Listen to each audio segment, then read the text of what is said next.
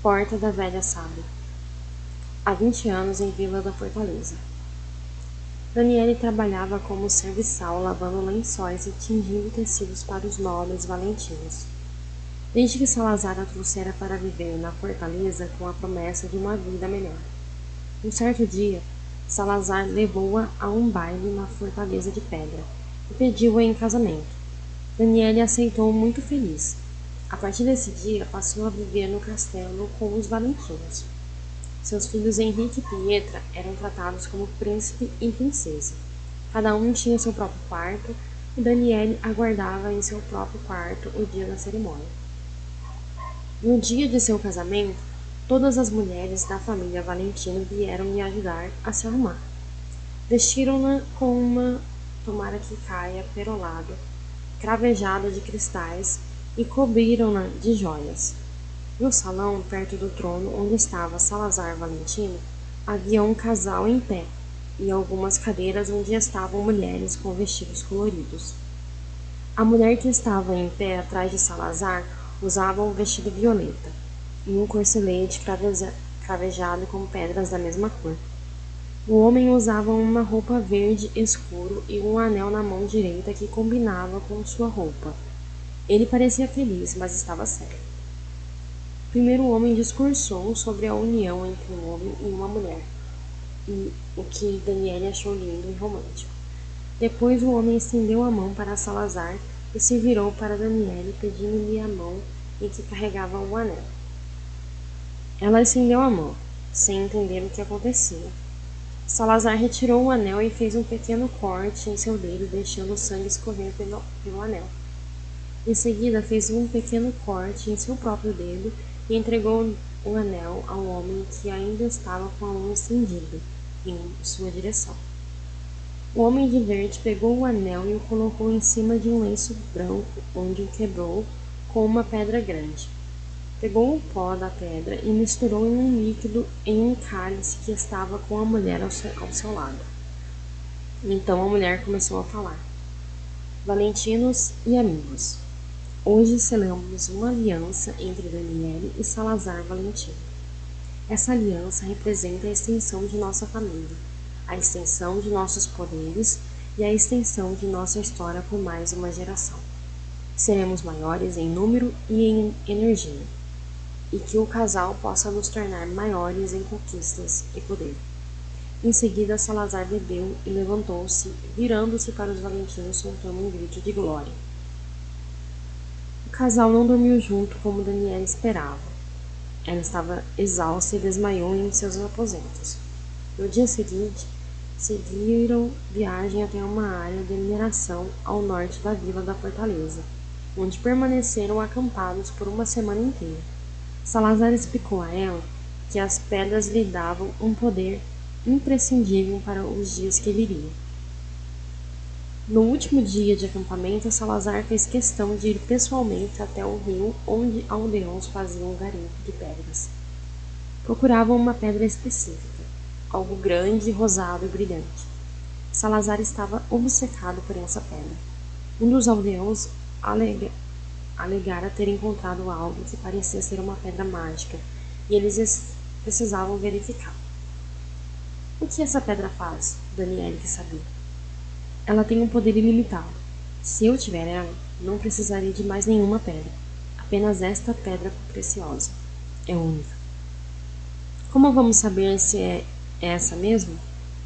Meu pai estava no castelo do rei Borislav, no dia em que a rainha Estela desapareceu com a pedra. Ele sabe como identificá-la. Levaremos a pedra até ele e veremos se é esta mesmo.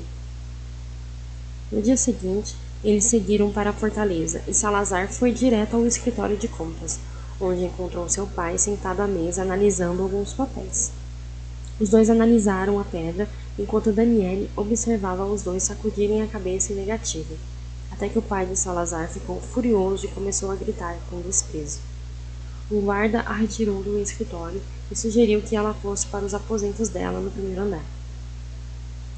Nos dias que se seguiram, Daniele descobriu que não era a única esposa de Salazar, mas que ele havia se casado com uma mulher de cada clã de feiticeiros, uma bruxa de sangue e uma aldeã antes dela. Cada esposa de Salazar tinha uma espécie, uma especialidade e era responsável por uma atividade na vila que deveria exercer em sua própria cabana. A primeira esposa era Abigail, uma feiticeira valentina, assim como Salazar. A segunda era Sara, uma marentina. A terceira, Eleonor, ou Palegrina. Justine veio depois do clã Solomon.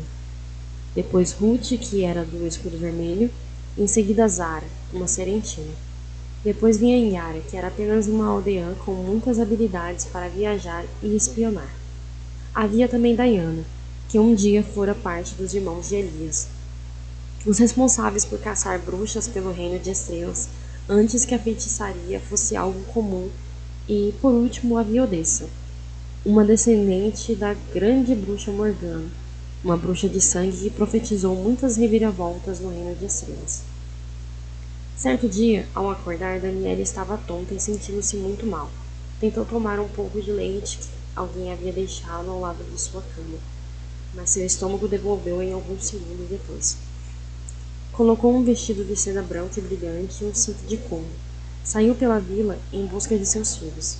Encontrou-os com Diana e outras crianças da vila.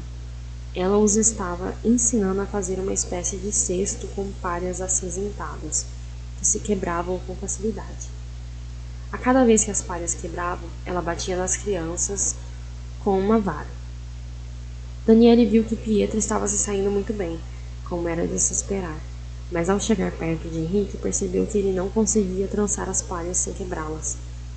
Ele nunca havia feito nenhum tipo de trabalho artesanal e não tinha as mãos delicadas como as da irmã. Assim que percebeu a falha do garoto, Diana veio com uma vara em sua direção, pronta para golpeá-lo, sem dó. Daniele adiantou-se no impulso e pôs-se entre Diana e o filho. O meu filho não. Daniele golpeou-a com as costas da mão e acabou jogando-a longe. Pegou os filhos pelos braços e seguiu em direção ao castelo. No meio do caminho, as duas discutiram sobre quem deveria ensinar o ofício às crianças. Diana sacou uma adaga prateada e as crianças correram para se esconder. A adaga brilhou, cegando as duas mulheres, que tiveram que se afastar. Salazar surgiu de uma cabana próxima, querendo saber o que acontecia, e no mesmo instante, Yara surge ofegante em um ponto assustada com a cena que se encontrara ali. Salazar! exclama Yara com um misto de surpresa e encanto. Odessa sumiu. Ela não está em parte alguma. Ela sumiu. Ele começa a andar enfurecido. Daniela se... Daniele segura-o pelo braço e suplica. Ela está maltratando meus filhos. Está espancando meus filhos. Diga para ela pra parar. Pare de choramingar. Tenho problemas maiores agora. Ele se desvencilhou das mãos trêmulas da mulher, chamou alguns guardas, montou em seu cavalo e seguiu gritando: Precisamos encontrar Odessa. Eu preciso dela. As mulheres voltaram a se encarar. Diana ainda empunhava a adaga que brilhava, mas parecia não vê-la mais. Ao virar-se, Daniela encontra Abigail, que a examinou por alguns instantes antes de falar. Eu ocultei nossa presença, por isso ela não nos viu. E por que você fez isso? Você viu como a adaga dela brilhou quando encostou em você? Você tem poder. Poder de sangue. Abigail analisava cada traço do rosto de Daniele enquanto falava. Como Odessa? Não. Ela esboçou um sorriso. Odessa foi amaldiçoada pela bruxa Morgana. Você deve saber a história. Mas você não. Você tem um poder que muitos de nós queriam ter. Abigail afastou-se e olhou Diana que fazia algo com a adaga, enquanto olhava em volta procurando alguém que pudesse vê-lo. Veja ela, por exemplo brincando com uma adaga de prata porque não tem nenhum poder. Aquele poder da adaga dela é falso. Foi criado por um feiticeiro para enganar aqueles que queriam ter poder. Mas não é poder de verdade. E o que seria poder de verdade? O seu? Daniele sentia-se ameaçada por Abigail. Não, querida. Nada igual ao meu poder. Algo igual ao seu poder. Diana finalmente colocou a adaga no cinto e seguiu enrolando um pequeno pedaço de pergaminho. Abigail seguiu falando em um tom de confidência. Preste muita atenção ao que vou lhe dizer agora. Daniele prendeu a respiração e apenas ouviu. É perigoso demais para você ficar aqui. Siga pela ponte do mar e encontre com um pescador chamado Omar Abu Albuquerque. Ele estará na primeira taverna nessa rota em Brisa de Paz. Diga a ele o que aconteceu aqui. Ele saberá o que fazer. Não pare por nada. Não fale com ninguém. Vista suas velhas roupas e peça ao guarda que está na carruagem para lhe deixar na porta da velha sábia. E não deixe que ninguém lhe veja. Abigail desapareceu num passe de mágica, sem dar tempo para a outra fazer perguntas. Daniele seguiu rumo à cabana onde seus filhos estariam trabalhando com o cesto de palha, e de longe avistou Diana no meio do caminho. Era impossível chegar até lá sem que ela a visse. Depois eu volto para buscar vocês, sussurrou para si mesma na esperança de que seus filhos a ouvissem. Muito relutante, Daniele seguiu até a carruagem onde esperava encontrar o guarda. O homem não disse nada.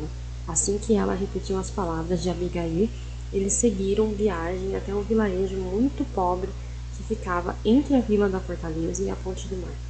Lá, o guarda orientou que ela pegasse outra carruagem, muito mais pobre que a outra, continuasse sozinha. Antes que ela partisse, ele apontou para as roupas de Daniele, e então ela percebeu que esquecera de se trocar. Ela, com pressa, atirou-se em uma poça de lama e sujou-se inteira, até que suas roupas ficassem completamente lamacentas e horrorosas. Em seguida, subiu na carruagem velha e seguiu para a brisa de paz. Ao chegar ao seu destino, Teve que gastar alguns minutos de caminhada até avistar uma luz saindo de uma casinha de madeira. A porta se abriu e uma mulher gorda saiu com um balde nas mãos. Daniela estava tonta e andava cambaleando. Assim que a viu, a mulher veio correndo ajudá-la, pouco antes de seu corpo se chocar com o chão. Acordada novamente, Daniela encontrou um par de olhos azuis a encará-la. A mulher gorda colocava um pano úmido em sua testa e verificava como ela estava fazendo perguntas que ela ignorou. Onde eu estou? Ela perguntou enquanto tentava se levantar. Cambaleou e caiu sentada no que parecia ser um banco de madeira. Me perdoe, esses bancos costumavam ser macios, mas depois que o rei Dalibor assumiu o trono, os recursos simplesmente não chegam a essa parte do reino. O homem era velho, de cabelos brancos e não muito alto, olhou por alguns instantes esperando que ela se recuperasse da tontura. Você está na porta da velha sábia. Isso costumava ser uma taverna cheia de aldeãos alegres se divertindo. Mas são tempos difíceis. Abigail me mandou vir até aqui para encontrar um tal de Omar Albuquerque. O senhor sabe quem é? Sou o próprio. Ele pareceu feliz em saber que ela o procurava, mas ficou pensativo e cruzou os braços. Por que Abigail mandaria você vir me encontrar? Eu não sei. Danielle sentiu-se enjoada, pegou um copo que estava no banco ao seu lado e bebeu o que pensou ser água, mas era um líquido amargo que a fez vomitar imediatamente. Você precisa comer alguma coisa. Ele insistiu enquanto a mulher gorda limpava o vômito no chão. Danielle pegou um pedaço de pão que, que ele lhe ofereceu e mastigou lentamente. Depois que ela engoliu o um pedaço de pão, ele prosseguiu. Não sabe ou não quer me contar? Daniele respirou fundo e sentiu o que foi um pão subir pela garganta. Não pôde evitar e devolveu a refeição. Me desculpe, eu não sei o que está acontecendo. Ela contou ao homem o que acontecera nos últimos meses, desde quando conhecera Salazar até chegar ali. É uma história e tanto, minha jovem. Omar ficou sentado em frente a Daniele, observando-a e absorvendo a história que ela acabara de contar. Daniele respirou fundo novamente e sentiu um cheiro podre no ar que fez seu estômago embrulhar mais uma vez. Que cheiro é esse? Omar apontou para ela, respondendo sem esboçar nenhuma expressão. São suas vestes, minha jovem. Me parece que você está coberta de merda. Daniele vomitou mais uma vez. Então é por isso que eu não paro de vomitar. Você está grávida. Por isso não para de vomitar. A mulher gorda parecia aborrecida com a sujeira que ela estava fazendo e a declaração pareceu pegar o mar de surpresa.